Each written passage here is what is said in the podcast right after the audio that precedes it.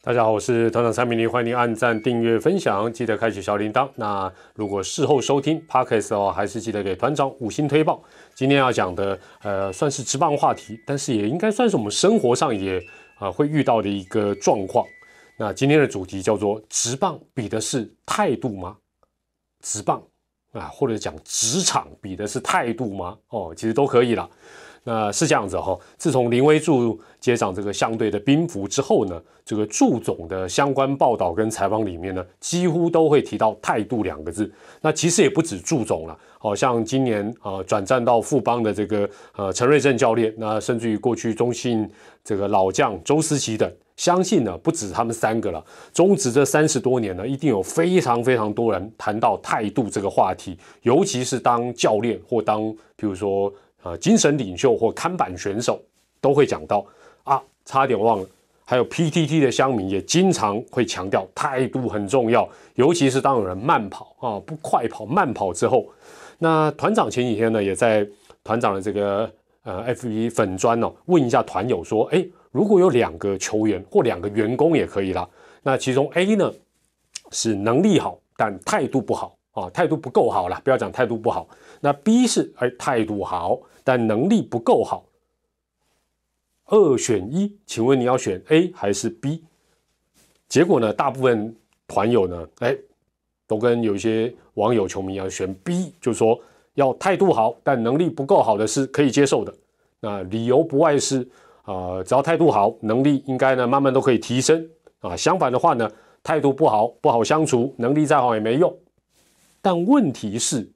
或许你的职场是这样，哦，或者说我们一般人的这种职场替代性比较高的职场是这样，但职棒的世界，或者说中华职棒的世界，又真的是如此吗？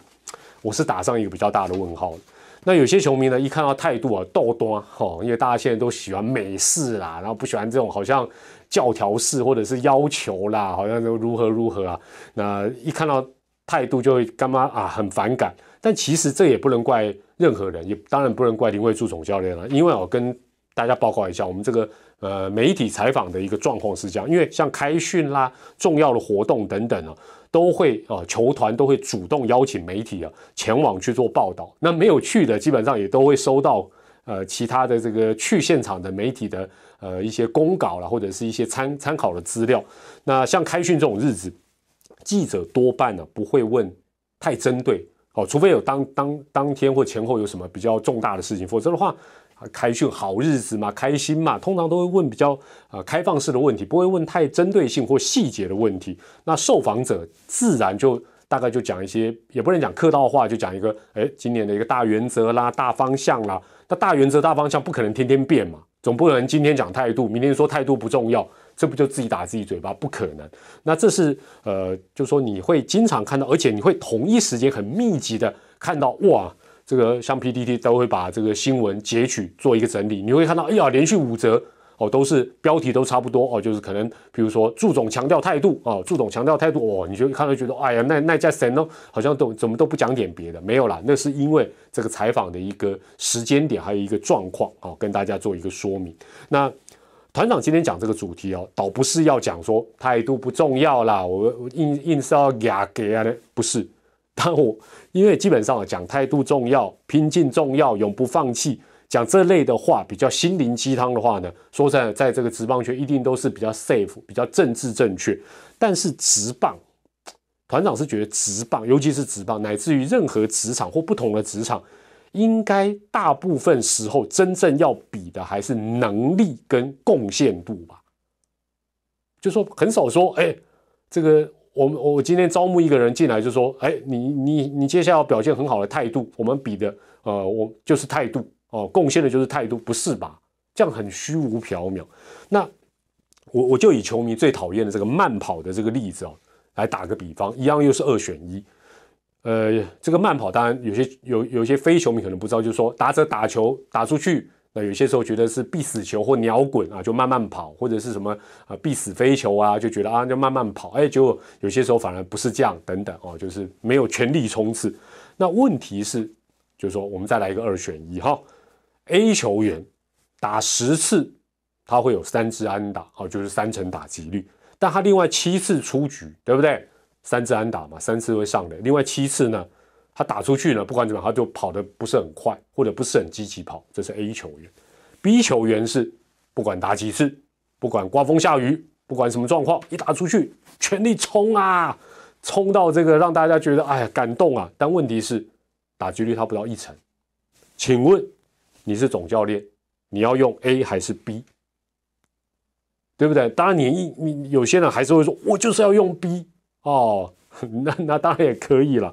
但是应该这样讲，如果你球队里面，我也不要为难大家，就是说，如果你球队里面有一个，不要讲说打击率也是三成，哎，他两成八、两成九，但是呢，他的跑垒比较积极、比较认真，问题就解决了吗？就用 C，对不对？讲到这个两成九的球员是 C。C 来取代 A 就搞定。如果他们守备位置是差不多或重叠的话，对不对？你就可以叫 A 啊，去去去去踢夹啊！我差差点爆粗口，或者说你就就去给我滚到板凳上，我滚回二军啊！我用 C 就好。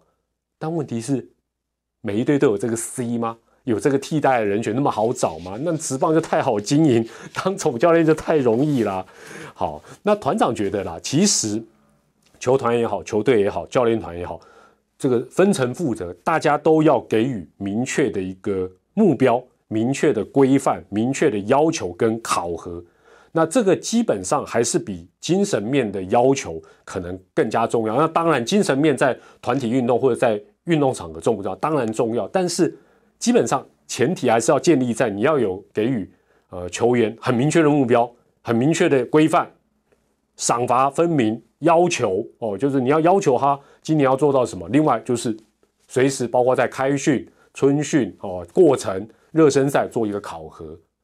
好像媒体啊，这个报道这个也是中心兄弟他们刚开训嘛，说陈子豪多了三公斤，我不要讲胖了，多了三公斤，感觉哎这三公斤似乎就有态度的问题喽，对不对？直觉就会觉得哎呀阿内伯赫哦，但问题是。不要讲称子豪，任何一位选手，投手也好，打者也好，他多了三公斤。但是经过球队现在都有专业的这些体能师或者是一些呃数据哦追踪码表等等一测，对不对？发觉哎，他各项数据哦，包括假设大家听到多三公斤野手，第一个就想到什么？一定跑得慢，尤其外野手、内野手，速度很重要。尤其他是打者，就一测，哎呦，比如说他一百公尺。十一秒，假设啦，哦，当然直棒是没有在测一百公尺的，但是就我是举例的哈，这样大家比较能理解。一百公尺十一秒，去年春训，他今年多了三公斤，一百公尺他还是十一秒，这这有什么问题？这问题就不是那么大嘛，甚至于哦，十秒九更快，有没有可能？当然也有可能啊，当然也有可能。现在训练都是很科学化。